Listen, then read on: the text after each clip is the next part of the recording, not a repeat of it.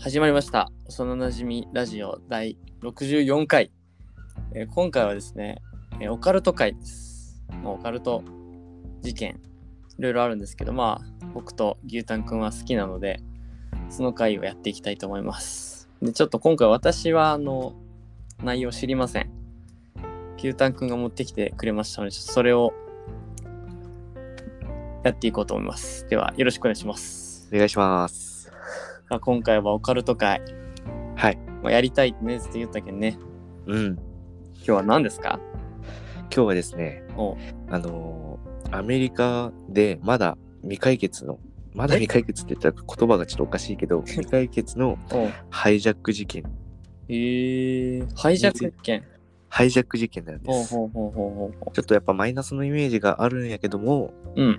まあちょっと、ね、オカルト界ということで、まあオカルト、そこまでオカルトチックな話じゃないんやけど、うん、まあまあ事件というかね、うんうんうん。いいと思いますよ。まあなんか知らない人が結構いそうなので、うんうんうん。ちょっと僕が面白いなと思った事件についてちょっと紹介したいなと思います。いいね、お願いします。はい。その名もですね、まあ、一般的にはね、DB クーパー事件と呼ばれております。DB、D、ABC、D の D でに、DB、DB クーパー事件。ドラゴンボール。DB。ほう。DB クーパー事件。ははいい。はいはい。でこれはですね、この事件は1971年に起こった事件で、うん。アメリカが舞台なんですけど、うんちょっとアメリカのね、地名とか僕もちょっと詳しくないんで、はいはいは地図とかあればね、わかると思うんやけど、い。うん。まあ、そこはちょっとご了承くださいということで。はい。では、早速、その、まあ、結構その要約、うん。事件の要約に、まあ、はしょった部分結構あるけど、まあ、大まかにちょっと説明していきたいなと思います。お願いします。はい。まず、1971年のえ11月24日にこの事件は起きました。うん。で、ウエスノースウエスト空航空っていうあのその飛行機の名前かな？うん。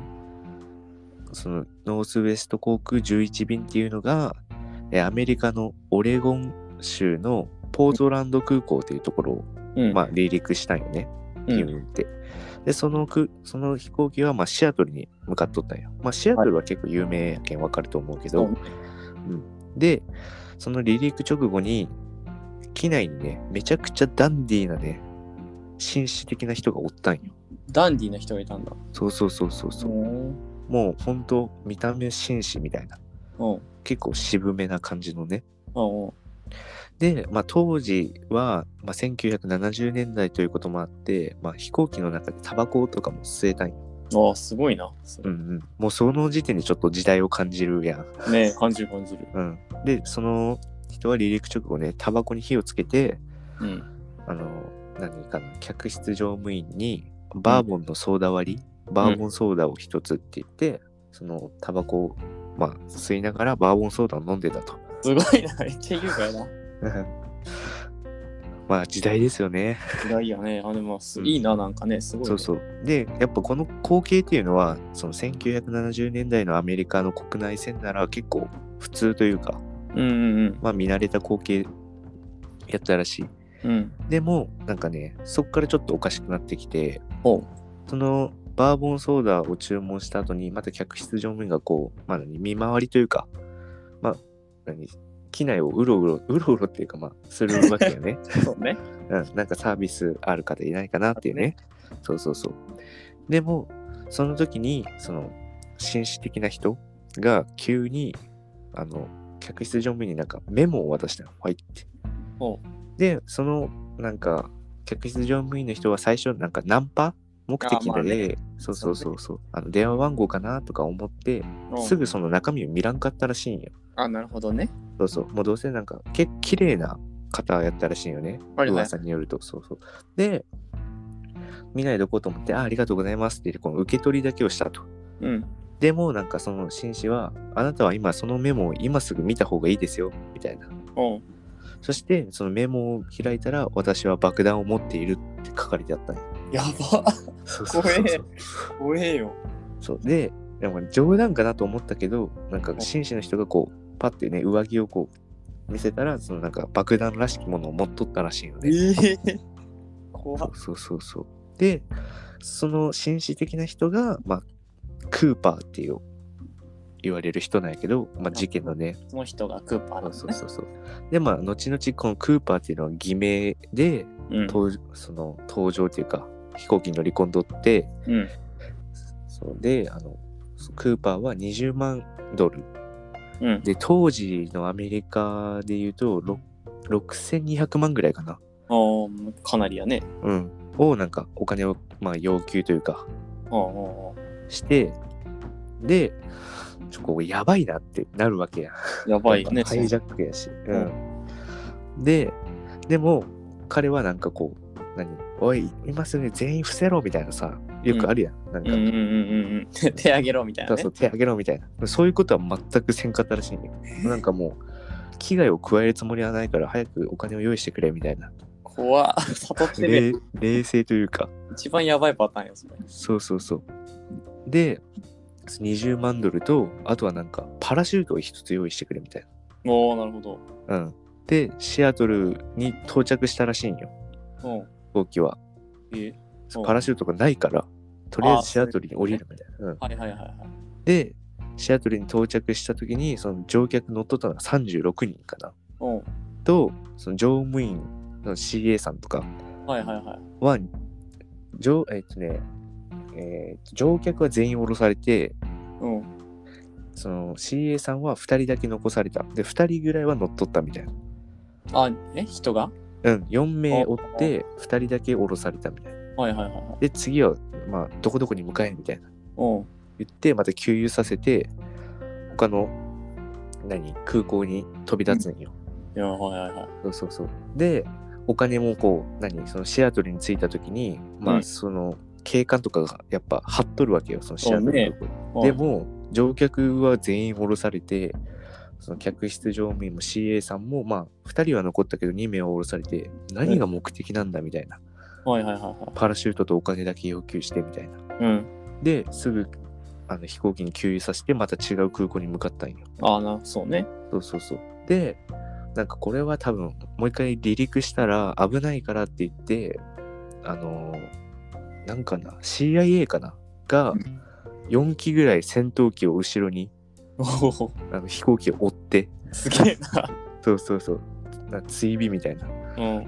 させて、で、その、なんていう、なんかおかしなことがあったら、もうすぐ、何、空、その飛行機にこう、なんていうんかな、なんていう、なん攻撃じゃないけど、うん。なんかこう、守れるようにというか、なんかこう、すすぐビューンっていけるようにみたいな、はいはいはい。言葉難しいな。うん。そういうできるように4機もこう、後ろでついていきよったよ、その飛行機にね。で、そしたら急にそのクーパーが、なんか結構低めに高度を落とせみたいうん。な。うん。でも結構ギリギリまで落とさせて、ええで、クーパーは、そのままお金が入った、あの、なカバンとうん。パラシュートだけを持って、飛行機を飛び降りるっていう。おうおうおううん。開けてね、パカって開けて、そう、パラシュート飛び降りる。ええそう。で、そのまま、え？みたいな。うん。で、そのままその飛行機は無事にそのと違うところに着陸して、うんそのクーパーだけがお金とパラシュートを持って逃走ししたっていう、まあ、事件なんやけど、うん。で、ここでね、そのおかしな点っていうのが、うんその後ろで追尾さしとった4体の戦闘機が、うん。クーパーを目撃できてないんよ飛び降りたっていうそうでも、客室乗務員はもう完全に飛び降りる瞬間を見とるよ、パラシュートとお金を持って。そうそうそう。だよね、だって。で、えクーパーどこ行ったみたいな。うん。到着した瞬間。いや、もう飛び降りましたよ、みたいな。やば。そうそう。で、結局、まあ、そんなに危害は加えられてないわけよね。ただうんお金が取られたってはいはいはいはい。で、そのクーパーが着陸したと思われるところを捜索しても何も見つからんだよ。やばいな。そう。これで全く手がかりが少なすぎて、今でも未解決事件と呼ばれているこの DB クーパー事件なんですけどね。え、それ、怖っ。すごいよね、これ。すごいな。不思議よね、だって。うん。え？すごいな。そうそう。で、これが結構やっぱ有名になるわけよね、新聞とか。うんうんで、そのクーパーをなんか模倣した模倣犯みたいなのが出てくるんやけど、まあそういう人たちはすぐ捕まるわけよね。うん。あで、そうそうそう、そういうことが、そういう事件が起きたっていう1970年代のアメリカに。すごっ。で、最近かな？なんかこう、DB クーパーが着陸しして、まあ逃走、そっからも何、走ったり、まあ車使ったりとかして逃げたんやろうけど、うん。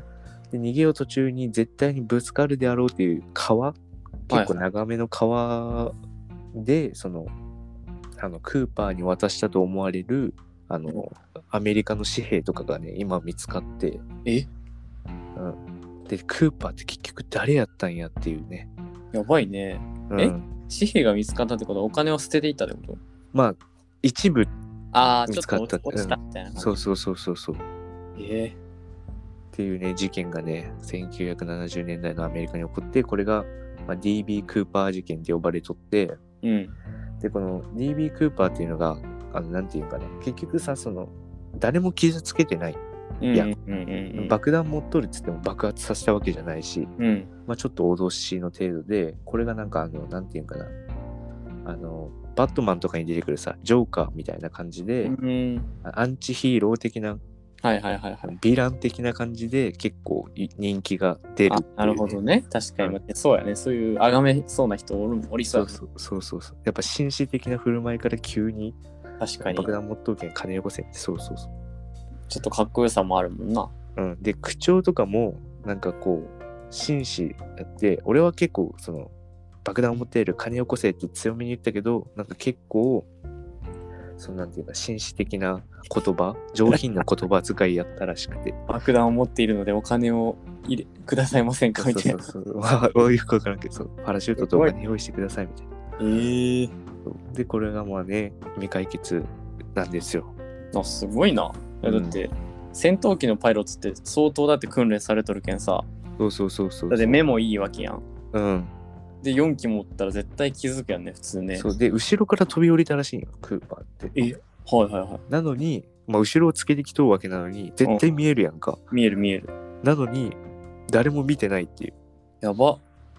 そううんで客室乗務員は絶対こうもう飛び降りたのを見とるからうんうんうん。飛び降りましたよって言っとるけど誰も見つかっ結局見つけれんでまあね結構時間が経っちゃったよっていうでもうだって1970年代ってもう死んどるよね、その人ね、多分。うんうんすげえ。でやっぱこうなんていうのかな結構なんか知識がねあのスカイダイビングとかしとるわけやんパラシュートでうん。何メートルまでは高度下げてみたいなうんうんうんで。そういう知識とかがあったことからやっぱこのなんかな軍事経験がある人なんかなっていう線とかも上がってったりしとるまあ確かに、普通ね、下げさせたりとかあんましなさそうやもんな。そうそうそうそうそう何かしらあ知識はあるんやろね。うんうん透明人間だったんじゃない？いやでも見とるけんね絶対そうそうそうそう。で見えてないっていうことは、うん最近結構あのマーベル見るんよ、俺好きで。うんうんやっぱマーベルはそういう何超人的な人たちがいっぱい出てくるけんさ、うんうんうんそういうのじゃないかって疑うよね。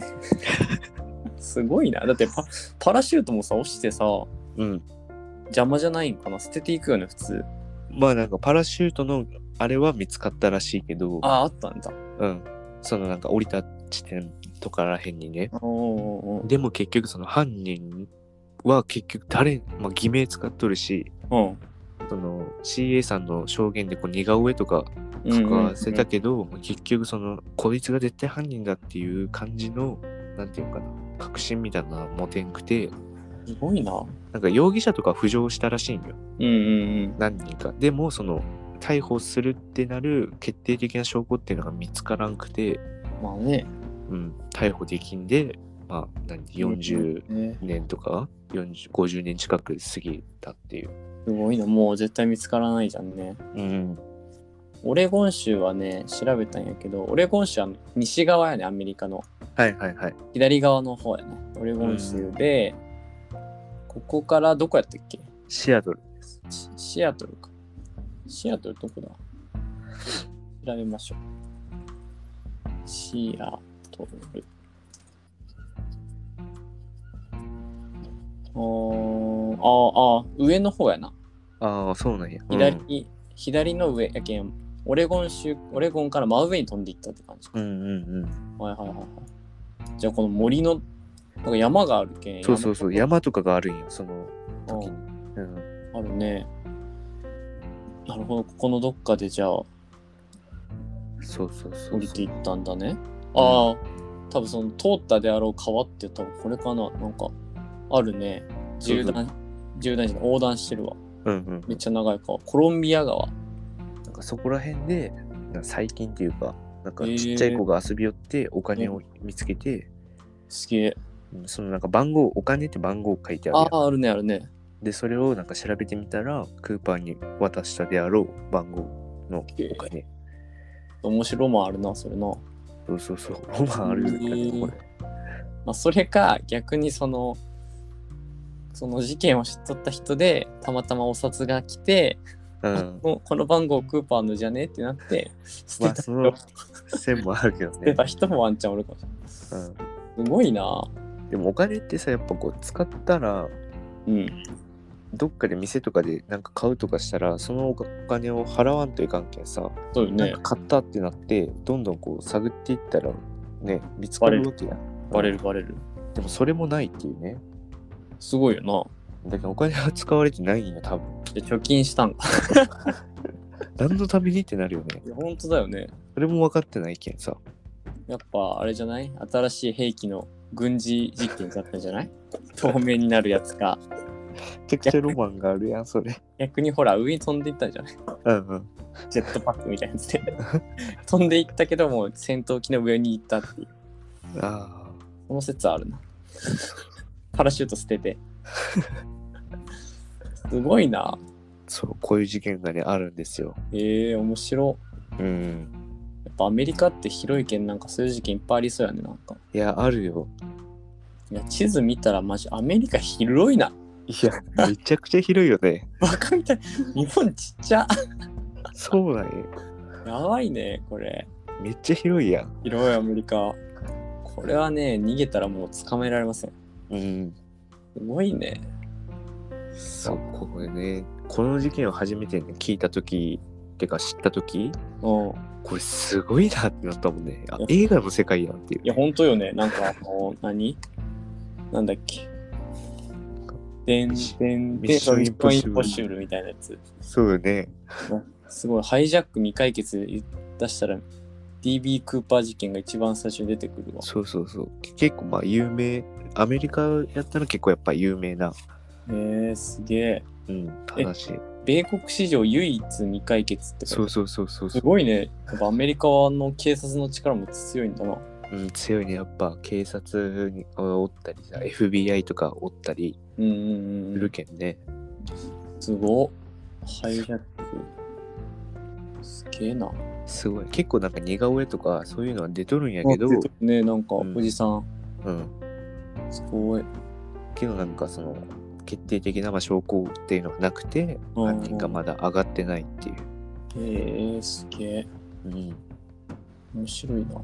そうそう。でね、最近ね、あの、アマゾンプライムでね、あの、プリズンブレイクを見よるんよ。はいはいはいはい。そうそう。で、プリズンブレイクの中に DB クーパーっていうのが出てきてさ、え？え、なんで捕まっとるやんと思っとったら、うんなんか、それはあだ名で、みたいな。あ、なるほどね。そうそう。で、あ、やっぱ、そう、プリズンブレイクも多分アメリカのドラマやけんさ、うん。やっぱこういうので使われるんやなっていうね。なるほど、なるほど。うん。プリズンブレイク。プリズンブレイクね、面白いよ。今シーズンどんくらいまで見た？全然見てないけど、この間見出したんかな？で、今シーズン1の、うん。まだでも7話とかそんなんかな。ああ、なるほどね。でも序盤の序盤やん。そうそうそう。え DB クーパーなんか見たことある？俺もちょっとプリズンブレイク最初の方見たんで。あ、このおじさん？猫を飼っとるおじさんかな。ああ、はいはいはいはいはい。見たことある気がする。で、あのさ、プリズンブレイクとかさ、その、何？海外のドラマの言い回し、面白い言い回しみたいなのあるうんじゃんうん、あるあるある。で、あんたが DB クーパーだって？みたいなのマイケル・スコフィールドが言った時に、うん そんな有名だったらもっといい暮らししてるよみたいな じゃあそれも本当にしそのアメリカの人じゃないと分かんないよね。そうそうそうそうで俺はその前に結構その DB クーパー事件を知っとったからうん。あ面白ってなったああ、いいね。それ、それいいな。そうそうもうこのラジオ聞いた方はもう DB クーパーね、今覚えたから。うんわかるね。わかるこれでプレゼンブレイクみたいな面白い。いやそんなに DB クーパーがめちゃくちゃ関わってくるってわけじゃないけど。まあでもでもね、うん、その人シーンはわかる。意味が。いや大事大事。うん。理解力深められるの大事。そうそう。でこういうなんかよ何知識みたいなのを知っとったら、うん。そういう見方とかもできるからそうね。うん。面白くなってくるよねっていう、はい、ハリー・ポッターと一緒。確かに。ハリー・ポッターもそう豆知識があればね、そうそうそうそう。楽しめるもんな。何倍も楽しめるけんね。うん。あ、クーパーのプロファイリングっていうのがあるね。おう。読んでみますね。はい。クーパーはシアトルに詳しかったようで空軍の退役軍人だった可能性があった。これはさっきね、言った通りだな、うんうんうん。これは飛行機が、えーピュピュージェット湾、なん。かその湖、え海か、うんうん。を旋回しているときに、クーパーは飛行機の中からタコマタコマ市の存在を認識していたという証言。なんか多分その近くの町の名前を知ってたんやろね。はいはいはいとか、まあ、近くの空軍基地がシアトルのその空港から車で約20分の距離にあるとマックローに話した。マックロー多分その乗務員さんか。はいはいはいはいに話した。めっちゃ詳しいんやね。じゃあ、チリに対してね。うんで、空軍基地と空港の距離を普通の人は知らないから、まあ、空軍まあの軍人だった説。のはんはんはんなるほどね。で、FBI の捜元捜査官の人によると、うん強要罪の多額の金を強奪する犯罪は、ほぼ必ず大金が支支給必要であることが動機である。ああ、なるほど。うんだけどすぐお金がいる状態だったと。はいはいはいはいじゃないとそんな危険を冒す価値はない。うんもしくは、クーパーはそれが可能であることを証明したかったために、高所から飛び降りたスリル狂いだった可能性もある。あこれはもう、スーパーヒーローだった説が、スーパーヴィランだった説が出てきましたね、これ。ーすごいねロマンあるよなこれあり得るぞ。うんすごいね。すごいやろうん、いや、面白い。ありがとうございます。面白いいえいええー、被こういう疑者。ロマンが感じられるやつ好きなんよねねえ、面白いね。うんしかも誰も傷つけてないっていうのがまたあ、そうね。そこがだいいよねまあ大事だよね。言ったらお金しか。そうそうそうそう、まあ、悪いことないんやけど、うん。うん、そこで誰も傷つけずにこうなんかシュートでねかかっこいいというか。そうそうそうそうへえー。あ、本当だ。説明書。はいはいはい。川。本当だ。川、川から紙幣が3枚出てきたって。そうそうそう。で、で FBI の人が証明したんだ。うん。え、オークションにかけられたらしいよ。えー？やっぱそれぐらい人気っていうかね。ねえ。あるんやろうね。面白い。まあでもアメリカから、アメリカのその警察からしたら結構その汚点というかさ、そうそうそう。解決できんかったけどね。ねえ、悔しが、悔しいだろうな。うん。でも今も探しよう人おるんやないかな。いや、おるじゃない？うん多え、分いいと思2000、ん ?1970 年代、71年か。